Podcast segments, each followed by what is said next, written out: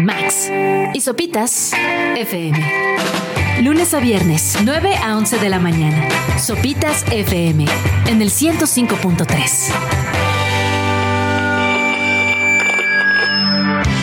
Viernes 13 de octubre, son las 9 de la mañana. Están escuchando Sopitas FM a través de Radio Chilango 105.3. Buenos días, querida Greta. Hola, Suxy Max, buen viernes. Max, viernes finalmente. Hola, hola, llegamos. Llegamos al fin de semana. Y qué mejor manera de arrancar que con los Kings of Leon. You somebody.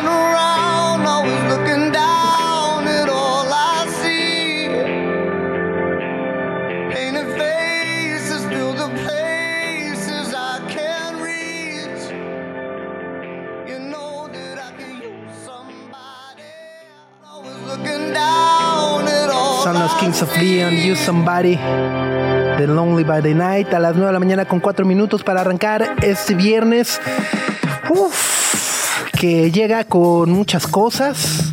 El gran estreno en cine, por supuesto, de The Eras Tour, la película, sí. la esperadísima. Que, o sea, que muchas películas cambiaron su fecha porque dijeron no podemos competir con Taylor Ah, ¿en Swift. serio? La, la del Exorcista, que tenía unas proyecciones Hijo, bueno, muy es que grandes para esta fecha. No, pero las proyecciones eran muy grandes desde Universal. Y cuando Taylor Swift dijo, quiero sacar mi película el 11, fue de, cambiémosla, no podemos competir. O sea, midió, midió, vendió, vendió 100 millones de dólares en preventa ¿Qué? de tickets. Ajá. O sea, para su película. Como Barbie.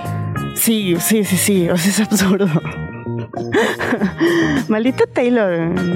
Está cañón. Debería de ser un libro, ¿no? De ¿De qué? cómo ser exitosa en esta vida terrible. Bueno, luego también salió el nuevo disco de Bad Bunny. El nuevo disco de Bad Bunny que tiene 22 canciones. Hay unas que son de 11 segundos, que son como Intermedio, interludios. Ajá, como interludios y demás. Se llama Nadie sabe lo que va a pasar mañana. Tiene, hay algunas colaboraciones Yo sí como sé, va a haber un eclipse. Trans. Young Miko, Fade. Es como un regreso como que a su estilo original. ¿no? Al trap, ajá, con el cual eh, arrancó en 2016. Entonces se escucha bien, hay rap, trap, reggaetón. Eh, lo que escuché estuvo bueno. Tú lo escuchaste completo, Subs. a las 10 a de la, la noche. Medianoche. ¿Y qué ahí tal? estaba. Bien, me, me- me gener- me impresiones. generó la eh, duda, reflexión. De hecho, me paré varias veces en la madrugada pensando de sí. si la gente que va a bailar trap va a trapear. ¿Es, es- es el verbo correcto. Es como de Armando. Sí, Yo. maestro. maestro. El lunes que venga Eugenio Derbez se la, se la apuntamos en una servilleta. se la damos, un regalo de este programa. ¿no?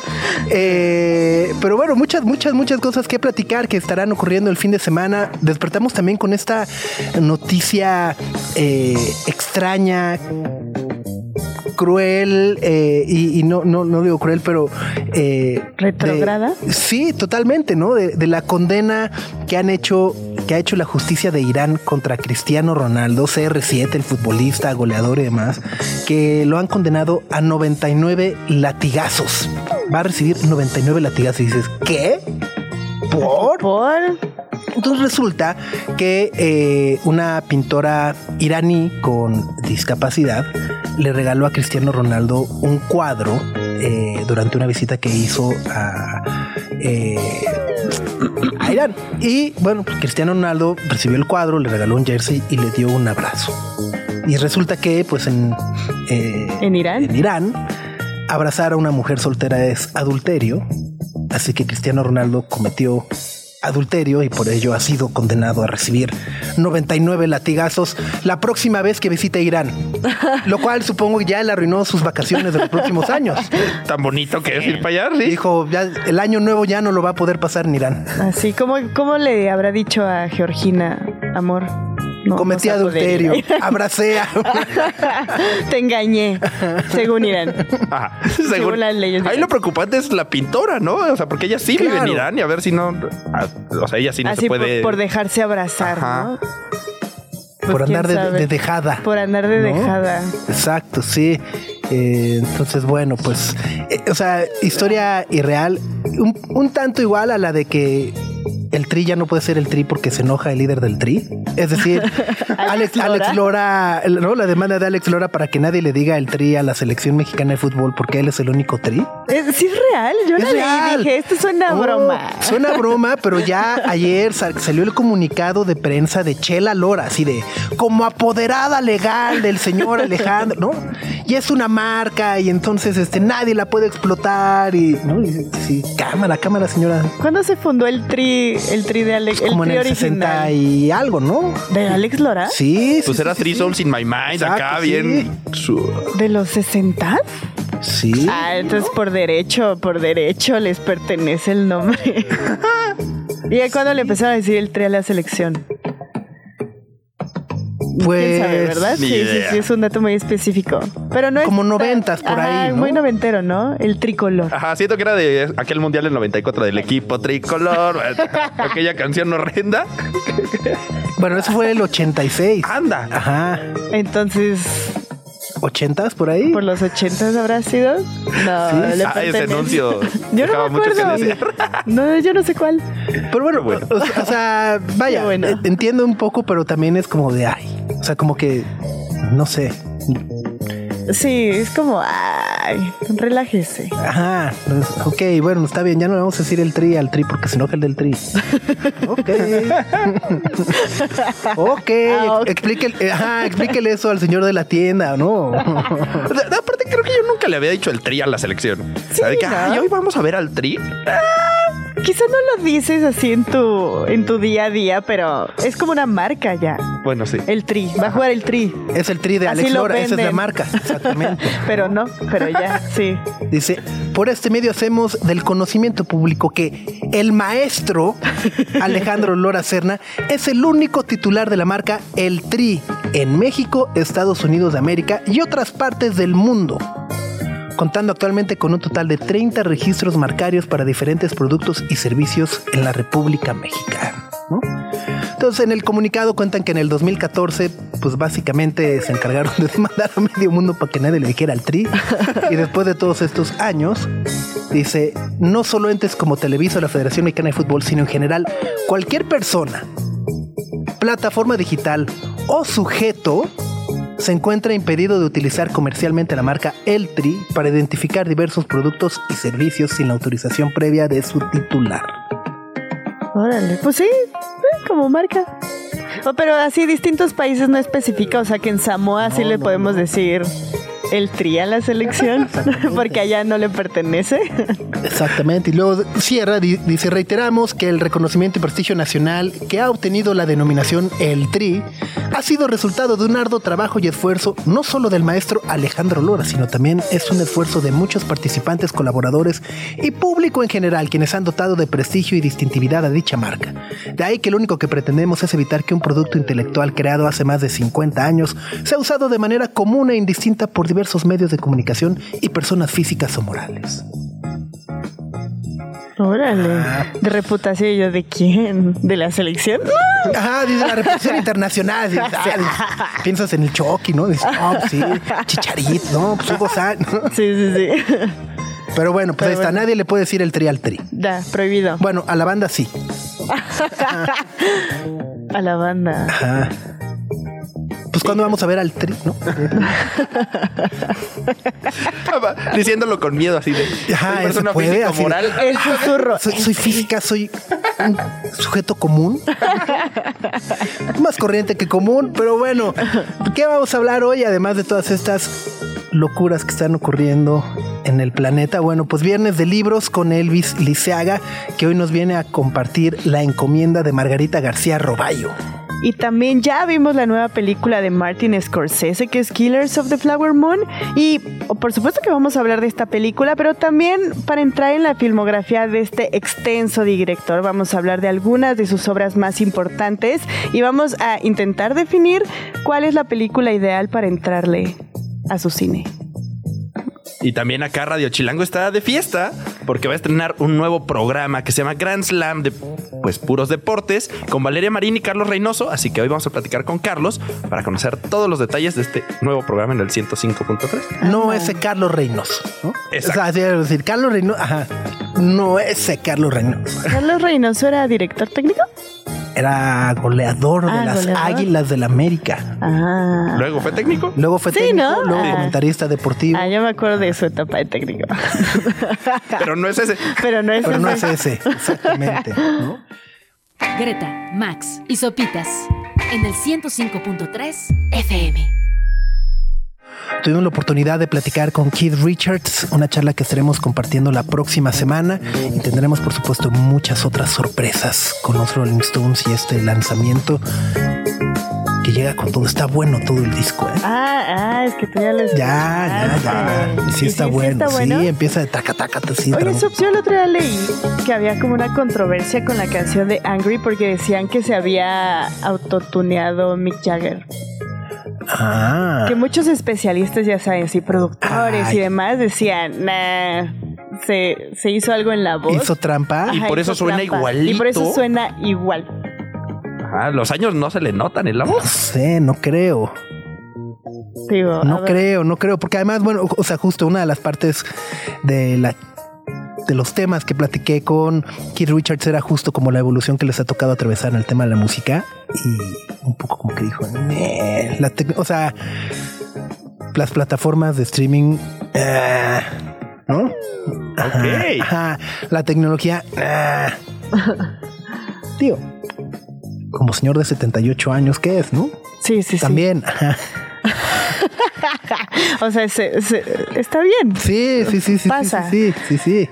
Pero sí hubo ahí algunos artículos, se replicaban en varios medios de la verdad detrás del autotune de Mick Jagger en la nueva rola. Órale, Sí, pues ya escucharemos.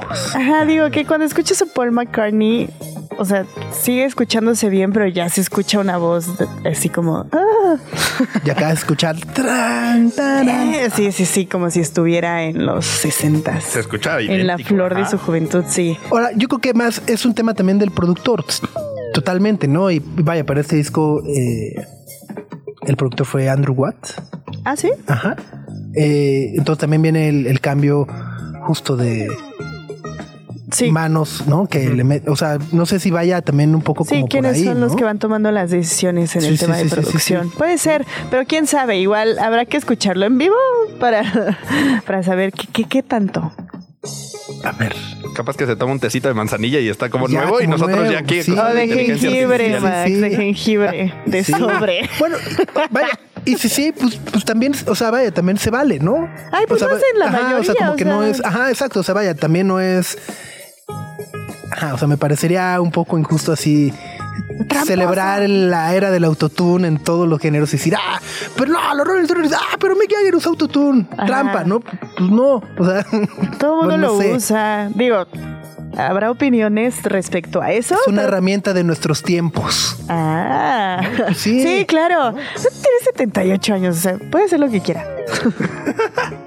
no. Tal cual, tal cual. Ay, Muy bien, pues, ¿qué más de viernes? Venga. Está para azotarse. híjole. Ya está. Pero de viernes de los 2000 Hasta Max brincó. así. Emo, su lado se dejó el emo, así. copetito, todo. Se le están poniendo negros los Se me están entubando ojos. los jeans así. When I was a young boy, my father took me into the city. El mundo que nos rodea está formado por palabras. Pronunciamos y escuchamos miles día a día. Todos leemos mucho más de lo que pensamos. Hablemos de esas cápsulas que detienen el tiempo. Libros. Con Elvira Lisiaga. Así es, como cada viernes nos da muchísimo gusto saludarte, querida Elvis. Buenos días, bienvenida. Gracias, gracias. Estoy feliz de estar aquí. No, hombre, la felicidad es nuestra y compartida en todo el universo. Porque nos podemos escuchar a través de todo el universo Claro, gracias claro. a YouTube. escuchan en Marte. Ajá. Habrá alguien, habrá alguien, algún despistado. que querrá saber qué leer. Exactamente. Oye, esta semana nos vienes a platicar de la encomienda de Margarita García Roballo. Así es, este libro salió hace más o menos un año, en septiembre de 2022. Es uno de los libros que más me ha gustado de mis últimas lecturas. Es una novela de esta escritora que es colombiana, pero vive hace muchos años ya en Argentina. Y ella misma es una mezcla como no solo de lo colombiano y lo argentino en el sentido de los acentos y las formas de hablar, como la sintaxis, que es muy interesante, sino también como que conjuga pensamientos, como lo caribeño y lo intelectual, esto que tienen los argentinos un poco del análisis. Y La encomienda viene a ser quizá su mejor novela. Sé que es muy discutible. Es una trama muy sencilla. La encomienda en Colombia y en otros países de Sudamérica es una caja que te manda tu familia cuando tú te has ido, por ejemplo ella que vive en Argentina, en la encomienda su hermana en Colombia le manda unas cajas gigantes con regalos, con fotos, pero también como con purés de frutas y mermeladas, O sea, la lata de comida, chiles, ¿no? latas de cosas, cartas, un, un paquete muy improbable, ¿no? Y además un poco eh, sospechoso. Y la hermana le está mandando constantemente estas encomiendas desde Colombia, que está a 5.000 kilómetros, o sea, es una cosa como muy compleja. Y ella en realidad ya no las quiere recibir, pero no sabe cómo decírselo a la hermana. Y entonces la novela comienza cuando la narradora y protagonista, que está en Argentina, está hablando con la hermana y recibe esta encomienda muy extraña, en donde se pone en disputa, en, en disputa, perdón, eh, la relación que hay entre ellas. Y es quizá esta novela sobre la extranjería, la identidad, el parentesco, qué pasa cuando te vas, quién eres, en quién te conviertes y lo difícil que es arraigarse realmente en otro país. Porque en esta encomienda, eh, y no, no quisiera revelar esto, pero viene una sorpresa increíble y entonces la novela se vuelve como sobrenatural, inexplicable, como que empieza a cambiar de género porque empieza a rozar pues medio quizá lo maravilloso, quizá lo extraño sin duda, porque empieza a aparecerse un personaje en la casa de la narradora que, que transforma la trama y transforma la identidad de la narradora. Entonces hay una, hay una parte muy rica de esta novela que es que por un lado sucede en lo contemplativo, en la vida cotidiana, en cómo se paró el sillón, quién entró por la puerta. Hay personajes secundarios como el portero que se llama Maximiliano, Ágata, una gata que se le aparece a la narradora, el hijo del vecino a quien de pronto tiene que cuidar, la pareja de vecinos. Hay también un edificio frente a ella, frente a su departamento, que está como en obra negra y todo parece ser un símbolo del lugar emocional e intelectual en el que ella está, que es un poco perdida en la vida, como sin nada que, que la arraigue, como sin una armonía de la pertenencia, ¿no? Ella está como medio flotando en la vida y es, a la vez es una novela muy profunda. Para mí Margarita García Roballo es como las escritoras más lúcidas porque detrás de cada cosita hay algo que te indica que nada es lo que parece y tiene una lucidez para decir unas cosas sobre la adultez, sobre, sobre lo equivocados que estamos en la vida, sobre lo falso que puede llegar a ser todo, sobre la soledad, sobre el acompañamiento. Tiene una capacidad pues muy madura, ¿no? Es una escritora ya muy madura que, que le atina muy bien a, las llagas de ser adulto y de estar inconforme en una aparente conformidad. Y la gran escritora argentina Mariana Enríquez dice que Margarita García Roballo es la mejor escritora sobre la intimidad y yo creo que sí. O sea, como que te abre unas grietas que no sabías que estaba ahí, ahí entre la relación más cotidiana con el portero, con el vecino, con el gato, eh, con el edificio de enfrente que está vacío como ella, ¿no? Eh, y, y bueno, eso. Oye, a- a- ahora me, me- me- río porque ahora que, que- que dices, es una escritora ya adulta, ¿no? Este, madura, además, y googleo y veo que tiene mi edad. Y fue así, ¡ay! Somos contemporáneos. Bueno, es una escritora particularmente madura para su edad, hay que decirlo. Eh, empezó a publicar eh, siendo, pues yo creo que en sus 20 y Ah, tiene wow. libros buenísimos. Por ejemplo, Primera Persona, que es un libro de ensayos, es brutal. Ese se lo recomiendo también a cualquiera que nos esté escuchando. Y La Encomienda es un libro en el cual uno tiene que saber que lo que está pasando no es lo único que está pasando.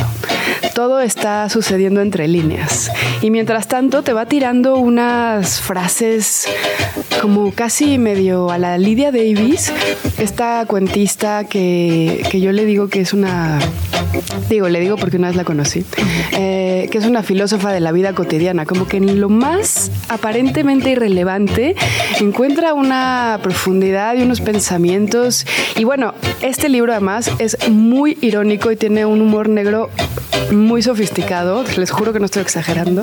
Eh, sí me gusta mucho, pero no estoy exagerando, porque ella es una maestra de la burla. Ok.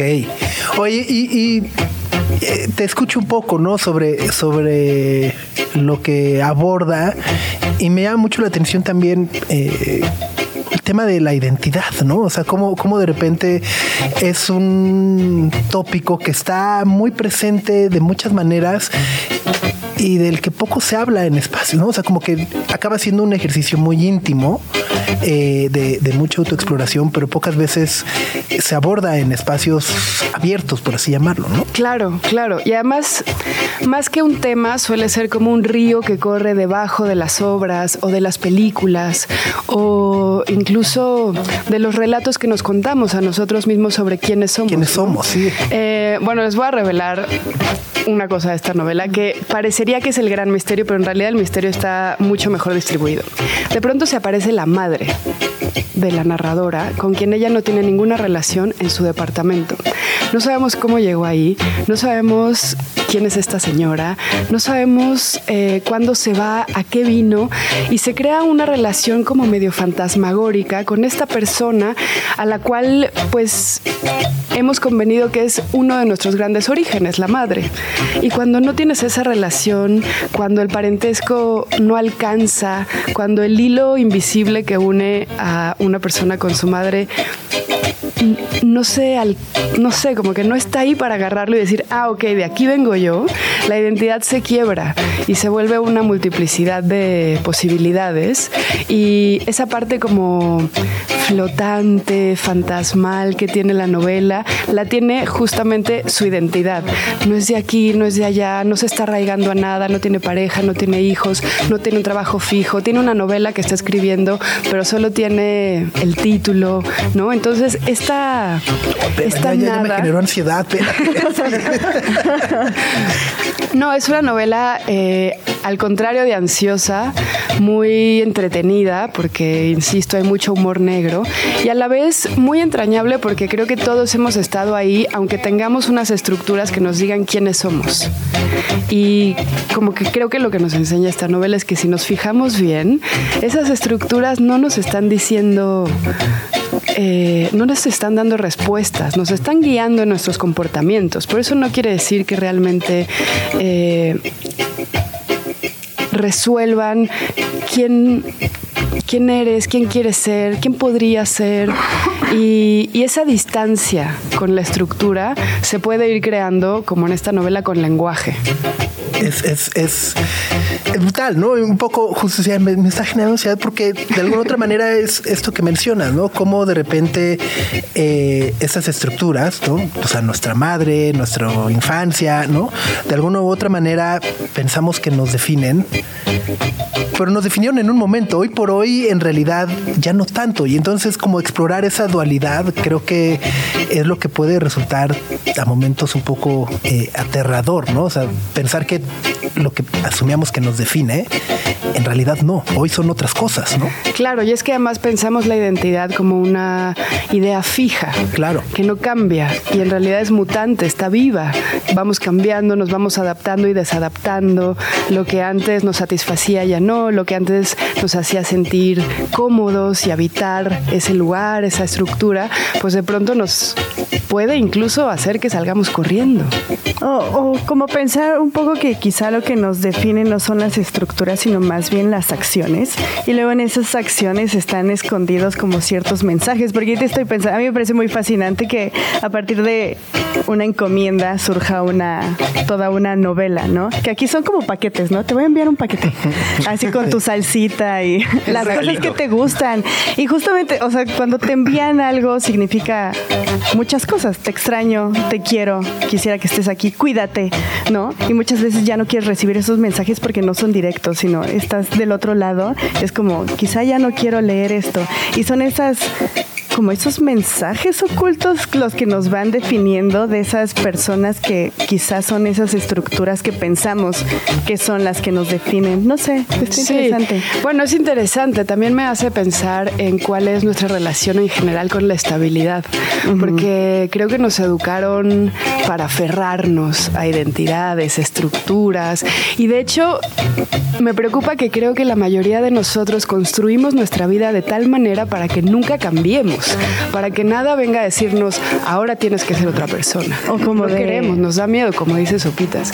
Y ¿Y qué pasaría si empezamos como a distanciarnos de esos eslabones que nos hacen ser quien somos y si nos consideramos a nosotros mismos como seres inestables, eh, fluidos? Como aferrarse al origen, ¿no? De, de dónde vienes y quién eres y tienes que ser siempre eso. O a partir de eso es de donde tienen que fluir todas las cosas. Y muchas veces no tiene que ser así, ¿no? Porque tienes varios orígenes, pues. Sí, puedes ir cambiando de orígenes, tener nuevos orígenes conforme entras a nuevas etapas de tu vida, ¿no? Y como esta duda a veces es como hasta mundial, o sea, esto es- estamos hablando de una novela de una escritora colombiana que vive en Argentina, que su personaje vive en Holanda, pero la piensas en esta Ciudad de México llena de personas que dicen como, ah, yo nací en Culiacán y me siento todavía de Culiacán y extraño Culiacán y forma parte de identidad, o yo nací en satélite, vivo en satélite y es parte de mi identidad o del sur de la Ciudad de México, y piensas que estas cajitas te definen, pero pues es una duda que existe en todos lados. Sí, en ese sentido esta novela es bien universal y de las primeritas cosas que pone en duda es que la identidad tenga que ver con el lugar donde naciste. Completamente. Pues ahí está. El libro se llama La Encomienda, es de Margarita García Roballo, está editado por Anagrama, Buenísima. también de las grandes. O sea, no grande en tamaño, sino en grande en lo que nos obsequia a través de Sí, en realidad te la lees en dos o tres sentadas. Buenísimo, muy bien. Pues muchas, muchas gracias, querida Elvis. Al contrario, gracias a ustedes. ¿Dónde te podemos seguir? Pues en arroba shubidubi. El club de el club de vecinas. Ah, tengo un club de libro que se llama Junta de Vecinas, Junta de donde de, Vecinas. hecho, de hecho vino Margarita García Roballo y conversamos sobre Junta. ¿Cómo, digo, cómo- cómo- cómo funciona ese club del libro? Es un club de libro en el cual nos juntamos presencial, pero también virtualmente porque hay algunas vecinas o vecinos o vecines que no pueden venir. Solemos reunirnos un lunes al mes en Casa Tomada, en la colonia Condesa, pero muchos de nosotros están por Zoom, entonces se puede. Y leemos un libro al mes. El próximo que vamos a leer es el próximo lunes, Ensalada Loca, que es un librito muy, muy, muy chistoso de Nora Ephron, la guionista de cine, ¿se acuerdan de ella? Eh, está también editado por Anagrama, es muy ligero, eh, realmente muy divertido. Eh, me parece que el humor es de las cosas más difíciles en la literatura y Nora Ephron es una genia, genia, genia absoluta. Y bueno, luego les voy contando qué otros libros vamos a leer, pero si tienen ganas de sumarse, bienvenidos todes. Eh, busquen Junta de Vecinas en Patreon o en mi Instagram, también está ahí el link. Y es muy fácil, solo tienen que tener ganas de leer básicamente. Buenísimo, pues ahí está. Echen un ojo en Patreon, Junta de Vecinas y el Instagram de Elvis, que es arroba shubitubi. Así es. Ahí está. Greta, Max y Sopitas en el 105.3 FM. Bueno, durante varias semanas les hemos platicado del Wing Hub de Schneider Electric, esta compañía global líder en el uso inteligente de la tecnología que ha traído a la Ciudad de México este camión verde, el Green Hub, a través del cual nos enseñan a reducir nuestra huella de carbono y a utilizar de manera eficiente e inteligentemente la energía. Bueno, ¿por qué hay que visitarlo? Bueno, porque además de divertirnos en la experiencia, podemos unirnos al Green Squad que eh, nos permite conocer las acciones que podemos tomar y empezar a hacer para limitar el cambio climático, cuidar el medio ambiente y por supuesto al planeta. Así que este fin de semana es la última oportunidad de cachar al Green Hub. Hoy va a estar en el Jardín Santiago, mañana en el Castillo de Chapultepec y el domingo en el Jardín Pushkin. Ahí está. Eclipse, Green Hub en el Castillo de Chapultepec suena a buen plan, ¿no? Sí, agarras aire limpio de perdida y Desde cerca de un árbol. Exacto. Y, y, bueno, pues justo visitas el Green Hub y conoces nuevas maneras de utilizar y eficientar el manejo de energía que hacemos en nuestro día a día. Radio Chilango. Están escuchando Sopitas FM a través de Radio Chilango 105.3 en este viernes 13. ¡Ay, Ah. no estrese! ¡Ah! Pero co- Destino ¿qué es? Ni, ni- te cases ni te embarques, eso es martes. Ese es Marte. 13. Ahorita es Jason. Ok, ¿hoy es el gato negro? Ah, no sé. Hay una onda de gatos negros en viernes 13 o no? Que yo ¿No? Pues es como en general, ¿no? El gato negro siempre es mala señal. es mala señal. Pero a mí me parecen bellísimos. El espejo, Es que todos esos son de las escaleras, todo es como todo el O año. sea, todo- La sal. no, pero la sal no sale. La sal es. ajá. A ver, dile a Maxiel si creen eso. No me pases la sal. Ah, Cuando es, la única que, ajá, no pasar la sal de mano en mano es probablemente la única. ¿Cómo se llama? Como Eh, Supersticiones en las que creo.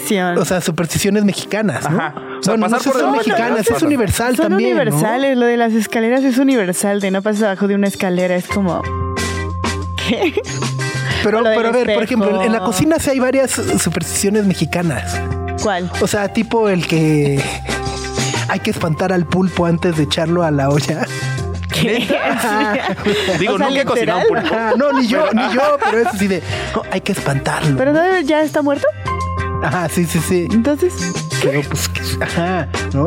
O que, o que si preparas tamales tristes quedan salados. Ah, los tamales son toda una Ah, aventura. Ajá, sí, sí, sí, Ah, sí, El sí. tamal es toda una aventura. La olla también le tienes que tapar las orejas y no puedes contar chismes mientras los haces porque los tamales se escuchan. Ajá. Ajá.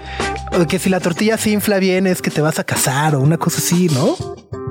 sí, gritan mis tortillas todos los días y...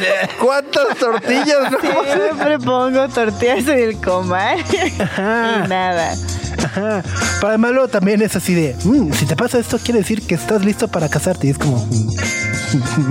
y si no quiero, ¿no? O sea, como quiero. el pre- premio todo gacho, ¿no? Sí. ¿Es la rifa del tigre? Ah, sí, sí, sí, sí. Bueno, si tienen supersticiones mexicanas, por favor, compártanoslas a través de Twitter. Estamos transmitiendo también, hay que decirlo, a través de YouTube. Estamos leyendo ahí los comentarios de Manolo de la Rosa, de Mar Majaya, de Lalos R. Dice, yo soy de satélite. Felicidades. Gran Enhorabuena. lugar, gran lugar. Eh, etcétera. Entonces, bueno, pues si estamos también por ahí, por supuesto, pueden sintonizarnos a través de radiochilango.com. Y bueno, Gre, esta semana tuviste la oportunidad de asistir a la rueda de prensa de Martin Scorsese que dio en la Ciudad de México a propósito de Killers of the Flower Moon, que se estrena la próxima semana. Ajá, se estrena en cines el 19 y luego llega a Apple Está- TV Plus. He estado pendiente de la preventa y nomás no. Esa Nomás Taylor no. Swift nomás nos tiene. Hubo una preventa especial entre ayer y hoy para VIP, para salas VIP. Ah, ya, ya estoy aquí. Estoy Que, aquí, que, ya. que, creo que sí vale la pena un VIP, tu silloncito, tres horas y Es un media. vuelo. Tres horas y media, Es que sí. Ya, ese ya es un vuelo, ¿no? Sí, sí, Sí, ya, ya, ya, es- ya es tomar un avión. como ir a Los Ángeles. Sí, total, Sí, sí, sí. total, total. Eh, que además luego justo de... Cuando compras boletos para el cine, con- ¿no? Cuando te dicen complejos es de... "Mm, tengo varios, pero... ¿Cuál Híjole, es tu complejo favorito? No me gusta ¿no? mi cabello. Señorita, vaya con Pero bueno, Killers of the Flower Moon, Sí. la nueva película de Martin Scorsese. Eh, y bueno, ¿que- ¿queremos platicar de la película o todavía aguantamos y mejor abordamos la manera o las películas por las cuales entrarle Scorsese. Pues podemos dar una brevísima introducción de, de la película. Es una, obviamente, de las más esperadas del año. Se había anunciado desde 2017, 2018, que Martin Scorsese había adquirido este libro homónimo, Killers of the Flower Moon, que es como una, es más, está relatado más como una novela histórica porque está basada en hechos reales sobre las atrocidades y los horrores cometidos contra los miembros de la nación de Osage en diversos estados de Oklahoma, como Oklahoma, Arkansas, Kansas, Missouri, en Estados Unidos en la década de los 20. La cosa es que la nación Osage eh, tenía todos estos territorios donde había petróleo en Estados. Unidos. Entonces, cuando lo descubrieron, ellos eran dueños de estas tierras y se convirtieron en personas extremadamente ricas. Tenían un chorrísimo Ajá, pues de sí, lana. sí, sí. Ajá, entonces no se podían apropiar, el gobierno no podía decir así, dame, dame tu tierra porque pues, por ley eran de ellos, pero lo que hicieron fue unas trampas muy horribles en las que a algunas familias de la nación Osage las declararon incompetentes para poder manejar su patrimonio y les ponían como algunos tutores que les pues les cortaban la Le- lana. les administraban. les administraba y se les llama head rights. No hay como una traducción como tal, pero son head rights. Entonces, estos tutores, que eran hombres blancos, les administraban como sus bienes, su patrimonio, su herencia, sobre todo si eran sangre pura eh, de, de los Osage. Y lo que ocurrió fue que descubrieron como hay un vacío legal en el que siendo tutores se podían apropiar de esos head rights y hacerse de las tierras y del dinero. Y lo que hicieron fue empezar a matar a la gente. De un descaro total. O así. Empezaron a, a matar a, a los miembros de, de esta tribu nativa americana y ocurrieron decenas y decenas de asesinatos en la década de los 20 que no eran investigados por la policía porque también estaba un poco involucrada y pues que empezó a mermar muchísimo en, en la nación Osage sin que nadie los escuchara. Entonces es una novela muy interesante, es una novela muy amplia y de eso va la película de Martin Scorsese narrando algunas de las muertes eh, que se llevaron a cabo en los 20 con algunos personajes ficticios. Entonces es una historia muy dolorosa porque en realidad nadie la conoce. O sea, Sí, no, no. estuvo muy oculta durante mucho tiempo, es muy vergonzosa y es la primera vez que se está que se está contando. Entonces es una película es importante porque es Martin Scorsese y vuelve a colaborar con Leonardo DiCaprio, sale Robert De Niro, eh, sale Jesse Plemons, es un elenco como muy, muy espectacular, pero al mismo tiempo es una historia muy importante, entonces es una película... Brendan Fraser, ¿sale por ahí? No, ¿No? no, no, no, ajá, pero este... Pero sí, sí, e- es una película muy importante, es una película muy extensa. Eh, justo uno de mis debates era, "Ah, tres horas y media es un chorro. Y al- cuando la vi por primera, bueno, la vi una vez nada más, pero obviamente sí. ¿no? 14 horas lleva viéndola. Cuando la vi dije, me parece un poco innecesariamente larga, como que es muy redundante en el tema de presentarte quiénes eran los responsables de estas muertes, por qué sucedían.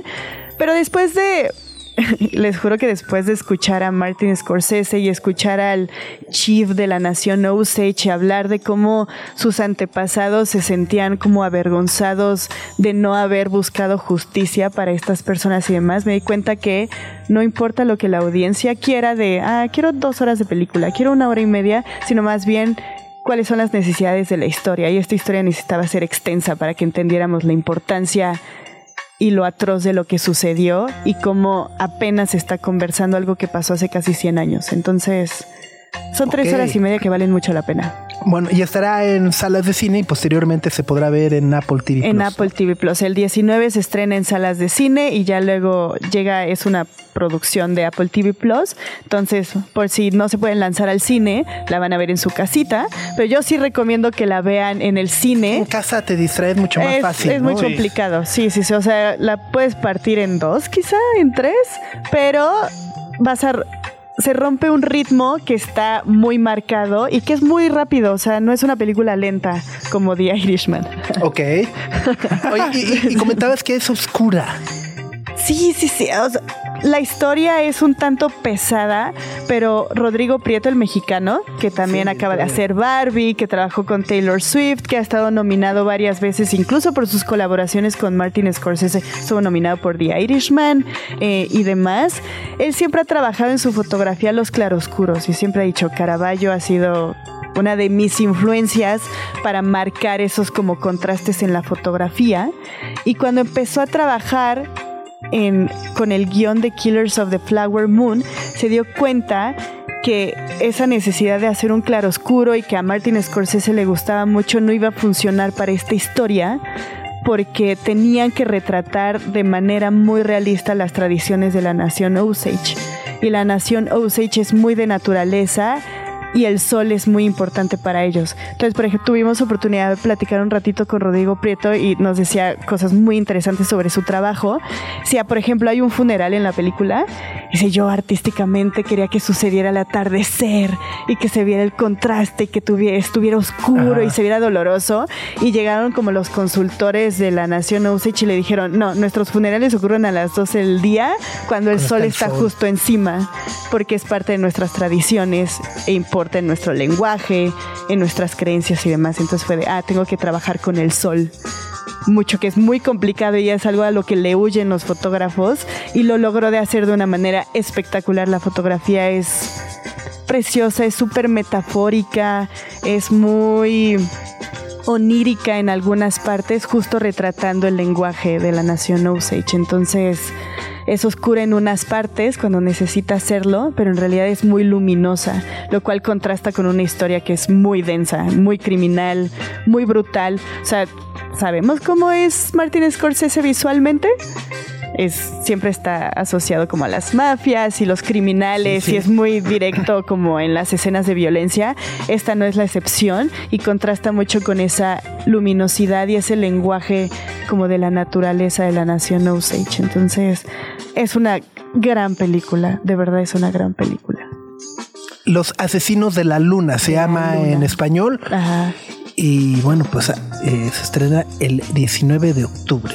así próxima es. semana. Estamos platicando sobre el inminente estreno de Killers of the Flower Moon. ¿no? Pasa seguido, ya Ajá, también le sí, dijimos sí, vez Flowers seguro, of the sí, Killer sí, sí, Moon y ahí traes una pachanga. Todos los asesinos de la luna. Entonces, sí, suena mejor. ¿no? De Martin Scorsese, que bueno, pues sin lugar a dudas hablamos de uno de los grandes directores en la historia del cine. Yo creo que pocos tienen tantas películas en las listas de las mejores películas de todos los tiempos, ¿no? O sea, Sí, es que pertenece a esta generación. No sé qué ustedes opinen de Coppola, Steven Spielberg, eh, Oliver Stone. O sea, que es como esa generación que definió el cine de la actualidad.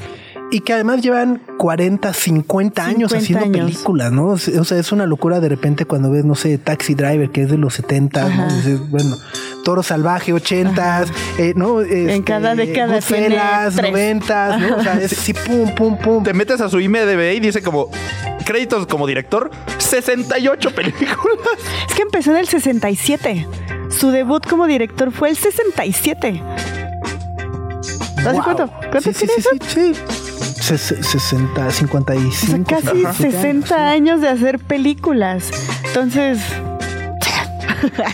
Pero además no solamente es hacer, sino la, o sea, justo, ¿no? O sea, la calidad, la contundencia de cada una, películas que quedan eh, marcando una época, no solamente eh, del tiempo, sino del cine, ¿no? Y, y que además las puedes ver en cualquier momento, o sea, hoy puedes ver Goodfellas y la sigues disfrutando como Sí, en sí, el sí. 90, ¿no? Este, o, o bueno, hasta The Departed, que fue ya de las más recientes. Sí, ¿no? 2006. Ajá, entre comillas, ajá, ya es del siglo XXI, ¿no? Pero yo me acuerdo que en dos- cuando salió Los Infiltrados decían, ya es la última de Marty.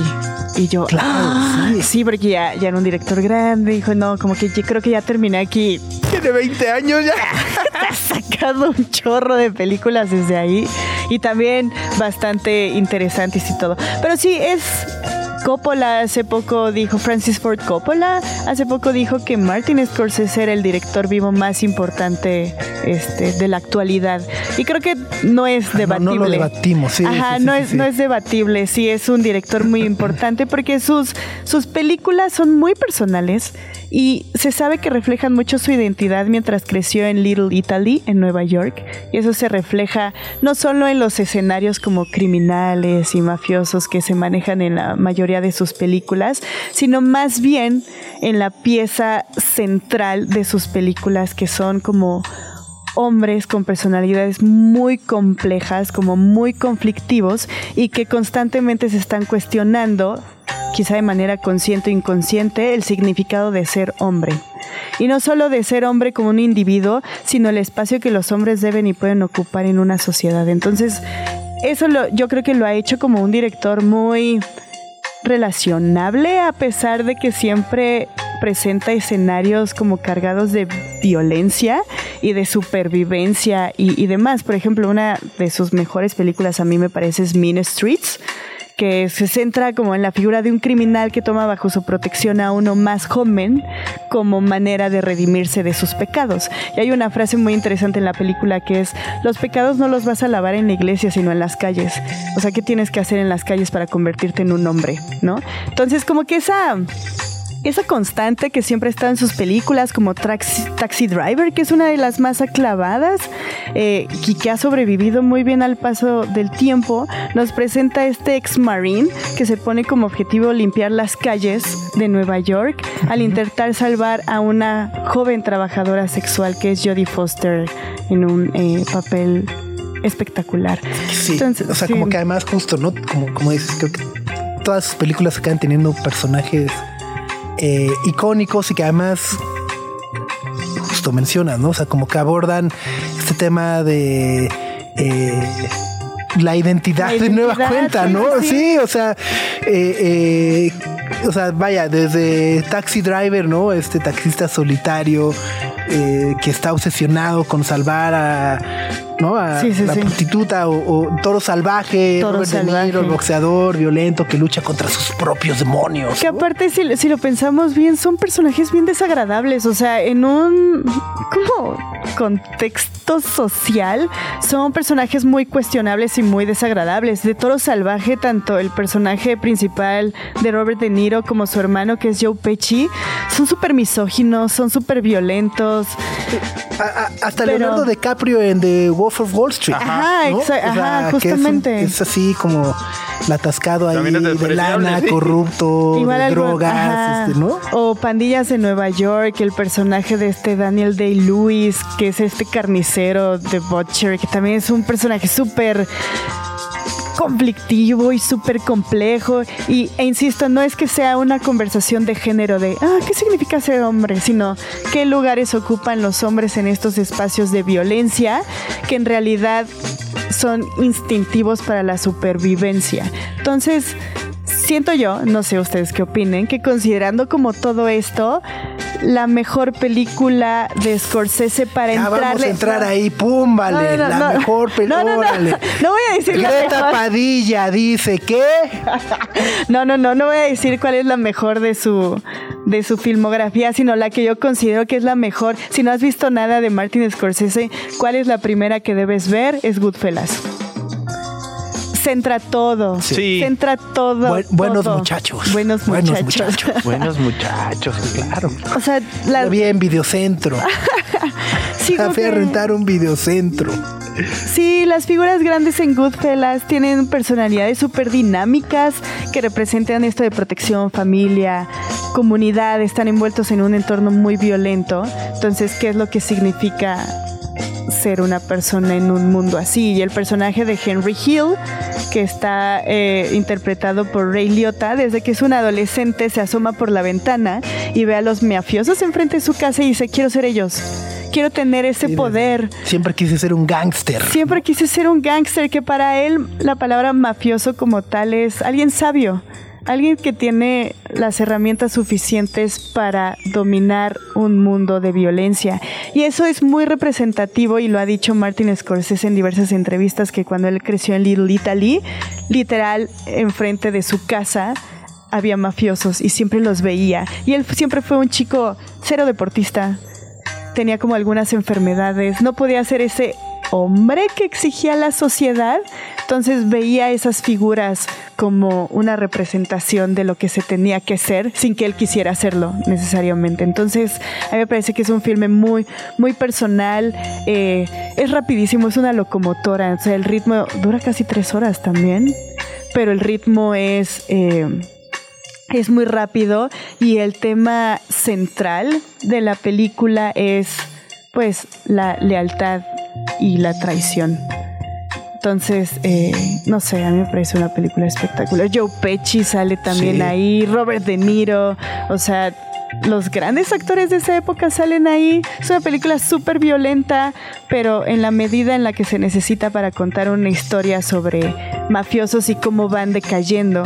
Y también algo que tiene Martin Scorsese ex- explora mucho la, la mentalidad de sus personajes. Taxi Driver es el mejor ejemplo. Escuchas la voz del narrador y cómo va haciendo estas reflexiones mientras navega por la asquerosa ciudad de Nueva York, que es sucia y es horrible y hay mucho porno y hay mucha basura y demás, pero creo que con el personaje de, de Henry Hill lo hace aún mejor en esta necesidad de ser alguien y en la decadencia de romper el código de la mafia para sobrevivir al mismo entorno violento en el que él participa. Entonces a mí me parece que es una genialidad esa película. Aparte es divertida. Totalmente, sí, Sí. es una gran, gran película.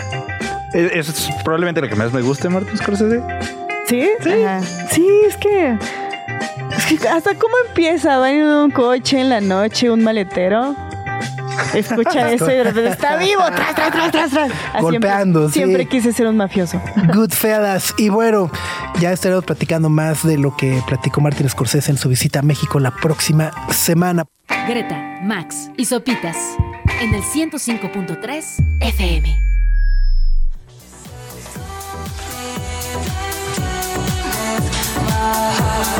Ya Max empieza a saborearse esos jeans.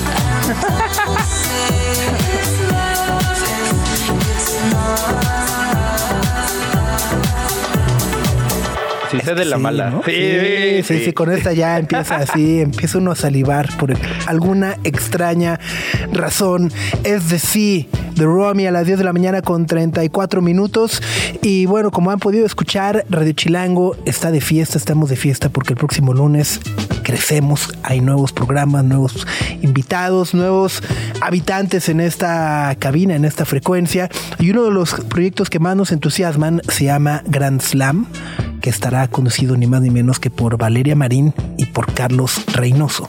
No Max, no ese Carlos Reynoso, sino KC Deportes o KC Deportes, uno de los creadores de contenido más divertidos e interesantes que pueden existir en la actualidad y que se une a las filas de Radio Chilango con Grand Slam. ¿Cómo estás, Carlos?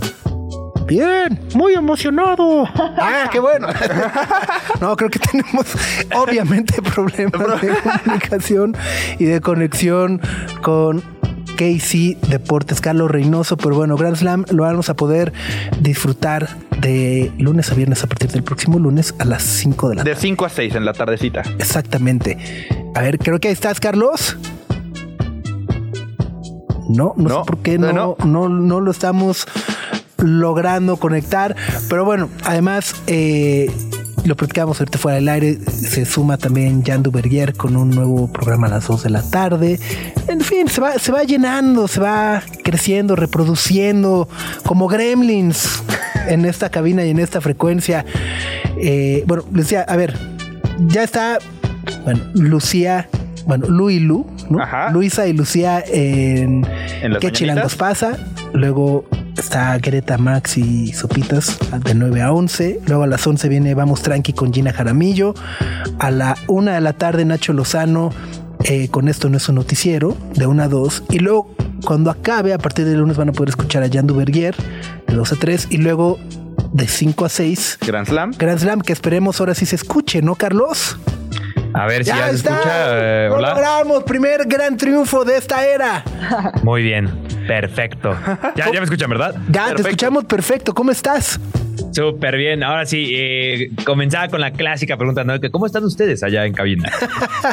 Bien, algo que, o sea, algo que nos han preguntado mucho cuando hemos mencionado que Grand Slam va a estar Carlos Reynoso. Nos dicen, ese Carlos Reynoso, hemos tenido que aclarar que no es ese Carlos Reynoso, lo cual me dio mucha curiosidad y te quiero preguntar justo, ¿cuántas veces en tu vida te han hecho el chiste de, "Ah, el del América? eh"? Es el, comentario que más he escuchado en mi vida y luego además decidí dedicarme al fútbol, ¿sabes? O sea, a- y a los deportes, porque a lo mejor si me hubiera dedicado a los videojuegos, a la música, ¿no? A lo mejor no sería tanto que, ah, pues ah, no hacer nada de Carlos Reynoso, pero no, ahí va, a dedicarse al fútbol y a los deportes. Bien hecho, Carlos, muy bien. Me imaginé el meme así de del, chistoso, pero que no es chistoso. Oye, bueno, cuéntanos, el lunes arranca esta nueva era con Grand Slam al lado de Valeria Marín. Sí. Cuéntanos de qué va, qué, qué tienen preparado y demás. Sí, vamos a estar con Valeria Marín de lunes a viernes. Ahí vamos a estar hablando no solo de fútbol, porque eso fue uno de los puntos más importantes para nosotros, porque justo, ¿no? Programas de fútbol hay por doquier, ¿no? Y proyectos y demás. Claro que sí lo vamos a tratar. Es un deporte que yo disfruto muchísimo personalmente, también Valeria.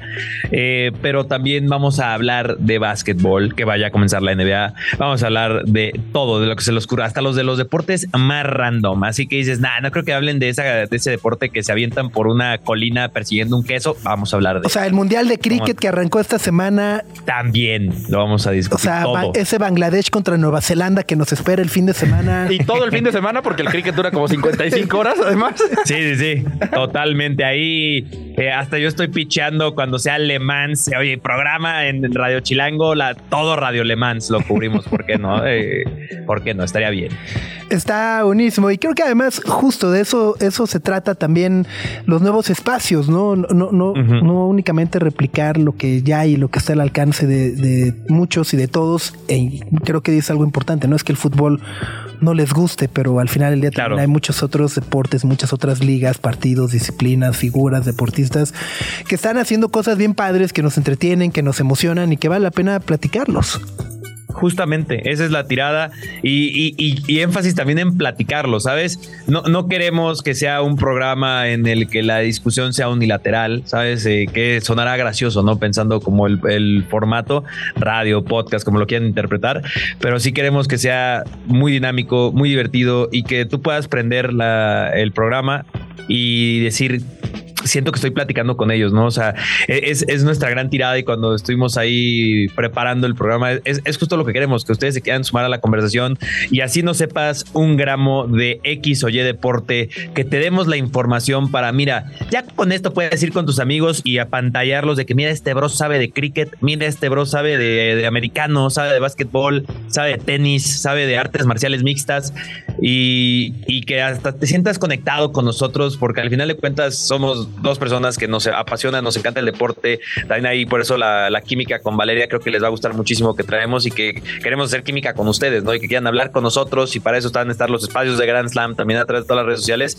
y además de pues nuestras propias redes sociales, ¿no?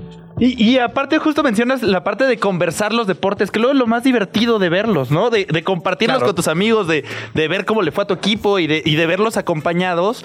Y, y eso es algo que estaba viendo con el horario. Van a estar de 5 a 6 de la tarde, que es el horario perfecto para que termine el programa y empiecen los juegos de la noche del americano, los juegos de la noche del base, ahorita que viene la serie mundial. Sí. O sea, les queda exacto. Sí, y, y, o sea, 5-6, lo que ya pasó en Europa, y digo Europa en cualquier deporte, pues ya pasó, y lo podemos analizar, lo podemos comentar, lo podemos cotorrear, y justo de, y váyanse preparando, vayan preparando. Ayer, mientras estábamos ahí en unas pequeñas pruebas, pues también ahí teníamos de fondo el Kansas contra Denver, ¿no? Ahí estábamos hablando de justo lo que estaba ocurriendo mientras estábamos grabando. Seguramente nos va a pasar con algunos otros eventos, ¿no? De que mientras estamos grabando va a estar ocurriendo y se los vamos a estar contando en vivo. O sea, va, a estar muy cool. O sea, creo que el horario, eh, no sé quién fue el que dijo ya este al final, porque propusimos varios este. Yo creo que le dio al clavo. Ahí está. Entonces, va a haber agarrón de chongo, así va a ser. no, Valeria, estás mal. Y Valeria, no, Carlos, es Y que no al estás bien. vámonos a corte. El Cruz Azul. Ajá, sí, sí, sí. Eh, probablemente sí, ¿eh? Ya. no, no, no Eres nos han escuchado estúpido. aún. Pero. no, esas son verdaderas, man. No, no, cosas como esas, no. Eh, sí, se- seguramente sí, porque al final de cuentas eso, ¿no? Queremos transmitir esa pasión que ya traemos. O sea, Val y yo ya nos burlamos el uno de los otros. O sea, para que le vayan calculando en americano, ella le va a los Browns y yo le voy a los Raiders, ¿sabes? O sea, estamos en la B absoluta. Hermano Raider. Claro, claro. Y pero pues a ver quién es más malo que el otro, aunque los Raiders ahora traen récord positivo, hay que decirlo. O sea, no, no se puede burlar mucho de mí. Pero sí, esa es la idea, justo eh, lo que comentaban. eh, eh, es esa de compartir la pasión por el deporte con alguien, porque tú te puedes sentar a verlo solo y órale, te diviertes, te entretienes y tal, pero lo genial es cuando le cuentas a alguien, quizás no llegar al meme de estar ahí en el antro ligando con una chava y mientras le estás contando lo que pasó en el Burnley Luton Town. Es lo que más le encanta a Greta, sí. Está en el antro y que lleguen y le digan cómo le fue, cómo le fue al Grexham, ¿no? Ajá. Susurren. Sí. Fútbol. Lo, lo peor. O el eh, lateral Greta- izquierdo, no, un talento. Yo cuando menos me di cuenta sí llegué a ser ese tipo en algún momento de mi vida, ¿eh? Que sí yo ligando y no, es que llegué tarde a la... Pero- a- a- Es que Hakimi no sabes lo que está haciendo, lo que va a hacer Sí, ese sí. lateral. Te reivindicaste, Carlos.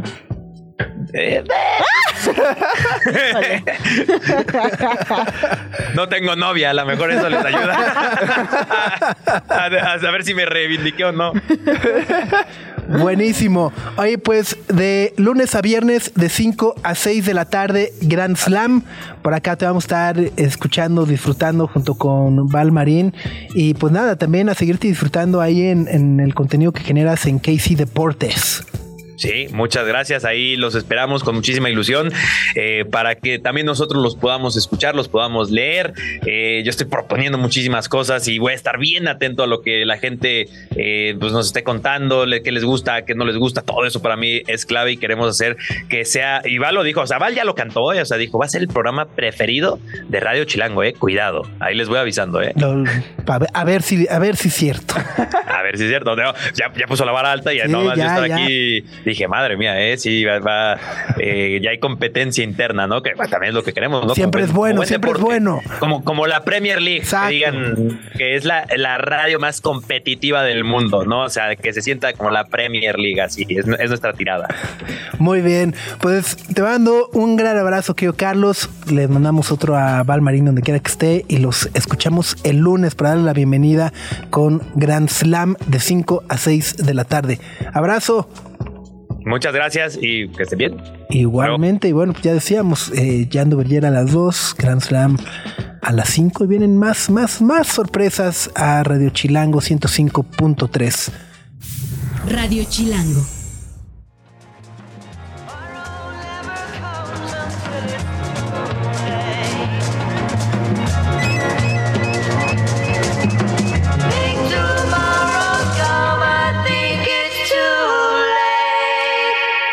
Late. Es el DJ Shadow. Six Days.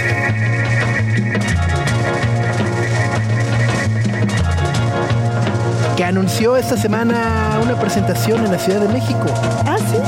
6 de diciembre en el pabellón oeste del Palacio de los Deportes. Oh, a, a mí no me gusta el pabellón. Es complicado, ¿no? Sí. Sí, no, a mí no me encanta. Pero digo, ok, está cool, pero. Mm, Es que desde la entrada. sí, sí. Como que no sientes que entras. No. Ajá. Ajá. Está raro. Es ajá. raro, es raro, sí. Ah, ok. Pensé que era la única. No, no es de acuerdo. Pero bueno, 6 de diciembre, DJ Shadow en el pabellón. Los boletos, por lo que veo, arrancan, eh, se ponen a la venta el próximo lunes. Ahí está. Sí vale la pena, ¿no? Pues sí, sí se antoja. Aunque hace rato también que no. No sé. Pero Es interesante, ¿no? Que, además ha sido uno de los pioneros eh, del hip hop instrumental y experimental y demás.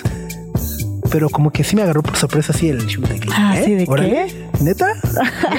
Es como cuando anunciaron a Usher en el medio tiempo Sí, en Super el- Bowl. Este, ¿Por? ¿Qué? ¿No? ¿Quién? ¿Por? ¿Qué ha hecho? De que lo estabas googleando ahora, así, ah, ¿qué habrá sido de él? Ah, mira. ah, míralo. Totalmente. O sea, hace sí. 20 años Usher era Usher. Yo me pasaba sus canciones en tono monofónico, imagínate, ahí por infrarrojo. Ajá, El pero tenía un chorro de colaboraciones y era Usher. y lleva 15 años. sí, no sé, no Sí, sé, sí. estoy perdida con él. Probablemente. Qué extraño. Quizá el medio tiempo se construya en sus colaboraciones, que tiene muchas. Y bueno, va a sacar algo nuevo, ¿no? No, pues debería, ¿no? ¿Vale, vale? No sabemos, ¿no? Pero bueno, me gusta el chismecito justo de que Taylor Swift fue a los partidos de, ¿no? Que, que empezó a ir justo cuando se anunció a Usher como para Ah, Para meter presión. el spotlight. no creo. No, es chismecito. Ajá, yo tampoco creo. También está la teoría de que fue al juego de los Jets para que se escondieran todas las noticias. De sus jets Ah, privados. de sus jets privados. De, de lo que Eso está contamina. muy, Ajá. muy raro. Oye, ayer fue el partido de los Chiefs. Sí, le ganaron a los Broncos muy feo. No, no, sí. Pero ahí andaba- ahí andaba Taylor Swift. Vaya, y, lo, y lo, lo menciono porque Antier fue la premier de su película Ajá, en sí, Los sí, sí. Ángeles. Con Beyoncé. Ajá. Travis Kelce no fue a la premier en Los Ángeles. Ah, qué poca. Ajá. Pero Ayer se ella sí tomó el vuelo de Los Ángeles a Kansas City Kansas. para ver el partido. Y aparte no hay nada más en pobre Kansas City. Ahí en medio de un puesto de costillitas ricas, ¿no? Así en Sí. Missouri. El barbecue es el bueno. Ajá, tal cual. Qué macho. Ay, sí. ¿Qué? Qué macho el. ¿Cómo se llama? Kelsey. El Que- Kelce. Que el no Kelce. fue apoyar. Pero le mandó flores. Ah. Mejor no me mandes nada. No, o sea, no es cierto, nada flores. No, no, no, sí. sí, Así, sí. ahori- ahorita, el, ahorita el, el que tenía crush, así de Flo- Flores Querétaro. Se cancelan las flores. Bloqueando a Andrea de envío flores, ¿no? Así los mails spam. El mariachi que estaba aquí afuera de la cabina ya lo andan Se regresando. Así, no, no, no, cancela, no, sí, no, sí, no. sí, sí, sí, sí, sí. Bueno, pues vámonos. Cerremos esta semana con la poca dignidad que nos queda. Bye, Subsmax. Tengan un gran fin de semana. Prepárense para el eclipse de mañana. Y ya estaremos platicando de eso el lunes en punto de las 9 de la mañana. Entre otras cosas también. Sí, va a ser un fin de semana bastante entretenido. No solo ahí vamos a estar viendo el sol durante un buen rato. También hay muchos deportes por ahí. Tu Arsenal va contra el Chelsea. Que No, no, es hasta la próxima. Esta es Esa es la fecha. FIFA. Es fecha FIFA. Ah, bueno, entonces hay fútbol por todos Sí, lados. sí, sí. Hay, eh, Francia, Países Bajos es, Ah. es hoy, creo. Ah, está bueno. Sí. Qué emoción. Sí, sí. Y, y también están los cuartos de final del rugby, el mundial de rugby. Y, o sea, ya en los cuartos de final los juegos están muy buenos. Son mañana, son el sábado y el domingo, entonces van a ser en la mañana. Entonces, si les pueden echar un ojo, si les gusta el rugby o si quieren aprender de rugby, es una buena opción. Está el Mundial de Cricket también. El rugby es el de la pelotita que es como fútbol americano. Exacto, pero Ajá. sin cascos ni Sin nada. y- ajá, todo el mundo se muerde la lengua. y Mucha, así. mucha hombría. Exacto, pero los dos están muy buenos. chimuelos, así en- sale molando dientes, así, ¿no? Eh, los playoffs de grandes ligas, ¿ya, ya se definieron las series de campeonato. Las series de campeonato, exacto. O sea, hoy no hay partido, ya están. Ya están definidas. Es como la semifinal, si lo quieren ver así, Sí, sí. a- previo a la Serie Mundial. Ya están definidas. Del lado de la Liga Americana es súper tejano el asunto. Van a ser los Astros de Houston Contra los Rangers que juegan en Arlington. Entonces es muy tejano. Y del lado de la Nacional están los Diamondbacks de Arizona. Que el jardinero central, si alguien se acuerda del Mundial del Béisbol, es el jardinero central, es el mexicano, Alex Ah, Thomas. ajá. Entonces por ahí hay presencia nacional. Y del otro lado son los Phillies de Filadelfia que dieron la sorpresa ayer en la noche con un juegazo. Phillies contra Arizona, ¿no? Phillies, Arizona. Ok, y- pero entonces no hay partidos hoy porque es- arrancan hasta el domingo, ¿no? A- Arrancan el domingo el de los Astros, Astros. contra Rangers y el lunes ya van a jugar los dos. Tanto Eh, Phillies y Diamondbacks. Y otra vez repiten Astros. Buenísimo. Rangers. Pues se acerca, ya huele a la serie mundial. Qué emoción. bueno, que tengan un gran fin de semana, pásenla bien, cuídense mucho. Nos escuchamos el lunes a las 9 de la mañana, un lunes de fiesta en Radio Chilango con todas las nuevas ediciones que ya platicamos y alguna que otra sorpresa más. Que tengan muy buen fin de semana. Bye, Gre. Bye, Max. Bye. Adiós. Nuestra atención vive en muchos sitios de manera simultánea. Ya puedes desconectarte de este. Sopitas FM. Lunes a viernes, 9 a 11 de la mañana. Radio Chilango, 105.3 FM. Radio Chilango. La radio que... Viene, viene, ¿eh?